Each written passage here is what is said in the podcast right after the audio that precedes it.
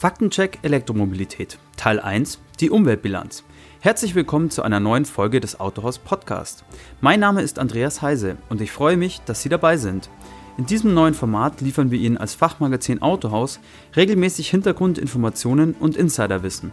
Heute zum Thema Elektromobilität. Nach wie vor wird gerne über den Nutzen von Elektroautos diskutiert. Dabei werden viele Vorurteile und Halbwahrheiten genannt.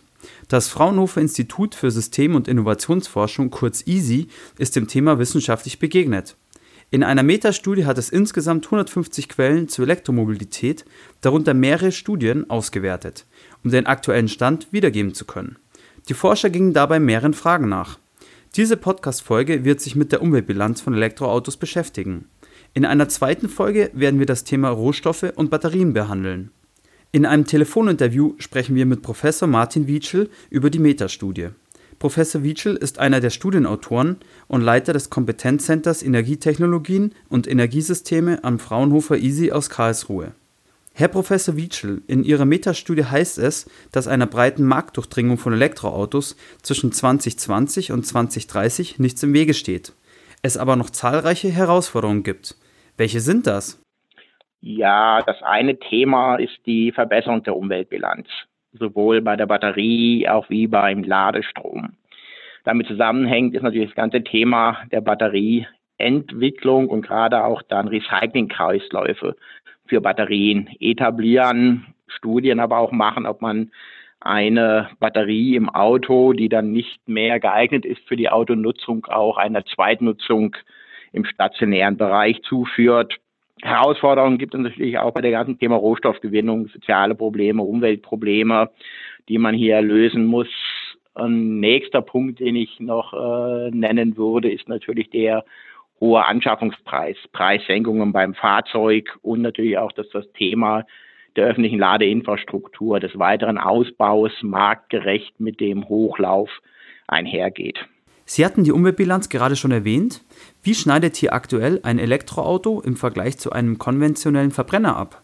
Das ist sehr unterschiedlich. Man muss sich die einzelnen Umweltbereiche anschauen. Elektroautos haben Vorteile beispielsweise in der Klimabilanz, also bei der Reduzierung der Treibhausgasemissionen, beim Sommersmog, beim Flächenbedarf, in anderen Bereichen, jetzt verglichen mit konventionellen PKWs, haben sie Nachteile, Feinstaubentwicklung, Wasserentnahme oder die Bodenversauerung. Also man muss sich das äh, sehr differenziert anschauen.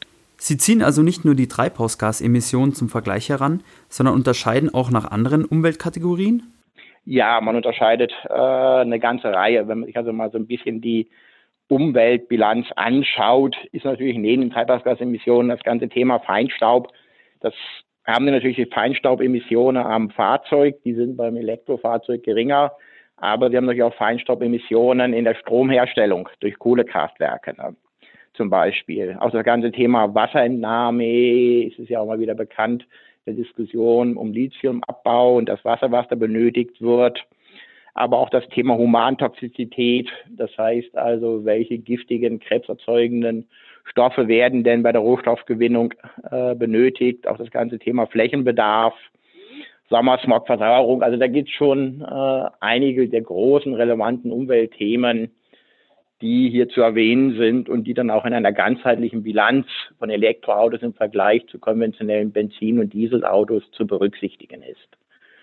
Was man allerdings auch immer wieder in der Diskussion merkt, man ist sensibel bei dem Thema Elektrofahrzeuge, das ist auch richtig und das muss man auch sehr sensibel sein und auch die Umweltbelastungen entsprechend adressieren und Maßnahmen ergreifen. Was man aber in der ganzen Diskussion aus meiner Sicht immer etwas ausblendet, ist die enormen Umweltbelastungen, die heute mit Benzin- und Dieselgewinnung einhergehen. Sage ich mal, wenn man sich heute mal anschaut, wie äh, Rohöl gewonnen wird, mit welchen Umweltfolgen, sage ich mal, mit welchen Unglücken, Tankerunglücken äh, beispielsweise das einhergeht, man blendet die Umweltauswirkungen aus meiner Sicht in der aktuellen Diskussion leider immer ein wenig aus. Wenn wir uns jetzt speziell die Treibhausgasemissionen ansehen, wie viel könnte ein Elektroauto auf die gesamte Lebensdauer gesehen maximal einsparen? Ja, das ist ein Bereich, der aktuell sehr gut untersucht wird. Im Vergleich zu einem konventionellen Diesel- oder äh, Benzin-Pkw kann ein Elektroauto heute, wenn er mit dem normalen Strommix geladen wird, so 15 bis 30 Prozent der Treibhausgasemissionen dann einsparen. Das Ganze wird besser, wenn man beim Ladestrom auf erneuerbare Energien geht oder bei der Batterieproduktion. Da gibt es auch einige Ansätze, was Effizienz angeht oder den Einsatz von Erneuerbaren. Da kann man dann die Treibhausbilanz weiter verbessern. Sie hatten den Vorteil beim Elektroauto hinsichtlich der Treibhausgasemissionen gerade auf 15 bis 30 Prozent beziffert. Von wie vielen Kilometern Laufleistung gehen Sie bei der Berechnung aus? Ja, man geht in den meisten Studien davon aus, dass die Laufleistung der Batteriefahrzeuge identisch ist mit denen von Benzin und Diesel und auch die Nutzungszeit. Also wenn Sie sich heute anschauen, was die Automobilisten versprechen, dann sind das auch 150 bis 200.000 äh, Kilometer Laufleistung der Batterie oder fünf bis acht Jahre Lebensdauer. Also die Garantieversprechungen der Automobilhersteller sind bei den Elektroautos vergleichbar zu den konventionellen.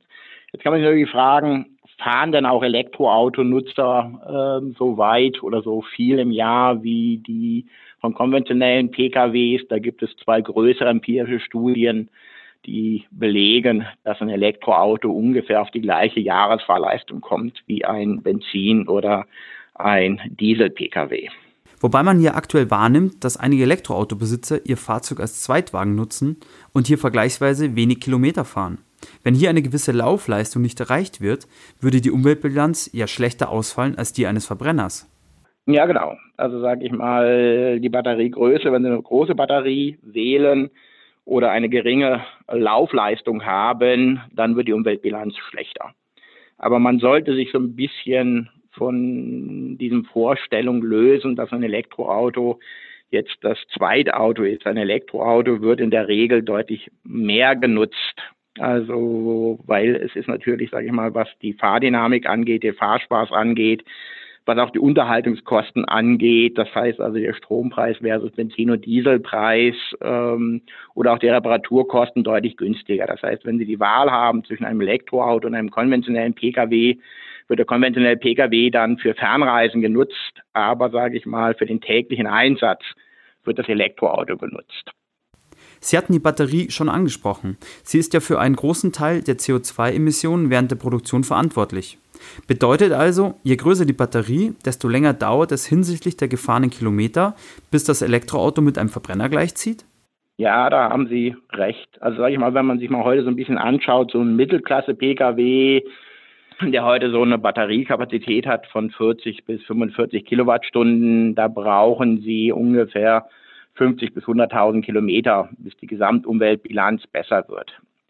Wenn Sie einen Oberklassen-Pkw haben mit einer sehr großen Batterie, dann müssen Sie schon 150 bis 200.000 Kilometer ungefähr fahren. Alles Werte, wenn man mit deutschen Strommix rechnet.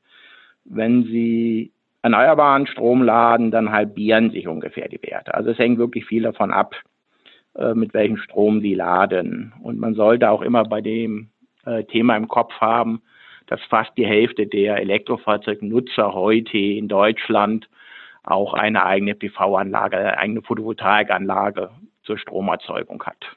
Was ist aus Ihrer Sicht die größte Stellschraube, um die Umweltbilanz von E-Autos weiter verbessern zu können? Ja, den größten Einfluss, wenn man jetzt mal die deutsche Situation nimmt und auch den deutschen Kraftwerkspark, ist natürlich die Verbesserung der Treibhausgasemissionen im sogenannten Strommix, das heißt mehr Erneuerbare. Da ist man ja auf dem Weg dazu. Der zweite große Stellhebel ist natürlich das ganze Thema der Batterieproduktion. Ähm, auch da haben sich die Zahlen in den letzten Zeit geändert. Sie können noch einiges machen, die Batterieproduktion energieeffizienter zu gestalten, beziehungsweise aber auch die Batterieproduktion, ähm, weil das meiste an Energie, was sie da reinstecken, ist das ganze Thema Erneuerbare auf Erneuerbare umzustellen. Sehen Sie die Standortentscheidung von Tesla für Brandenburg. Die war auch dadurch geprägt, dass in Brandenburg der Anteil an erneuerbaren Energien relativ hoch ist. Was man natürlich noch machen kann, was äh, meistens unterschlagen wird, ist das ganze Thema Lastmanagement. Ein Elektroauto oder ein generell ein Pkw steht zu 95 Prozent äh, seiner Zeit. Und in der Regel hat man dann auch einen Stromanschluss. Das heißt also, wenn man nach Preissignalen gesteuert belädt, dann lädt man auch in der Regel in Zeiten, wo der erneuerbare Anteil hoch ist. Denn immer wieder äh, niedrige Preise heißt ja, dass wir eine relativ hohe Einspeisung an Erneuerbaren haben. Auch das Thema durch Lademanagement ähm, in Zeiten mit hohen erneuerbaren Anteilen ist auch natürlich eine Möglichkeit, auch noch die Umweltbilanz weiter zu verbessern. Und natürlich als letztes möchte ich natürlich noch das Thema äh, Batterierecycling nennen. Zusammenfassend lässt sich sagen, dass ein Elektroauto im Vergleich zu einem Verbrenner Treibhausgasemissionen einspart. Jedoch nur, wenn das E-Auto eine gewisse Laufleistung erreicht. Die Bilanz wird sich in den nächsten Jahren wohl weiter zugunsten des Elektroautos verbessern. Bei einem Vergleich müssen jedoch noch andere Umweltfaktoren mit einbezogen werden. Manche sprechen für, manche gegen das E-Auto. Einfache Antworten gibt es hier nicht. Im zweiten Teil, der nächste Woche erscheint, sprechen wir mit Professor Wietschel über die Rohstoffgewinnung und Batteriekapazitäten. Wir würden uns freuen, Sie auch nächstes Mal als Hörer begrüßen zu dürfen. Weitere Fachinformationen rund um das Thema Elektromobilität finden Sie auch auf next.autohaus.de.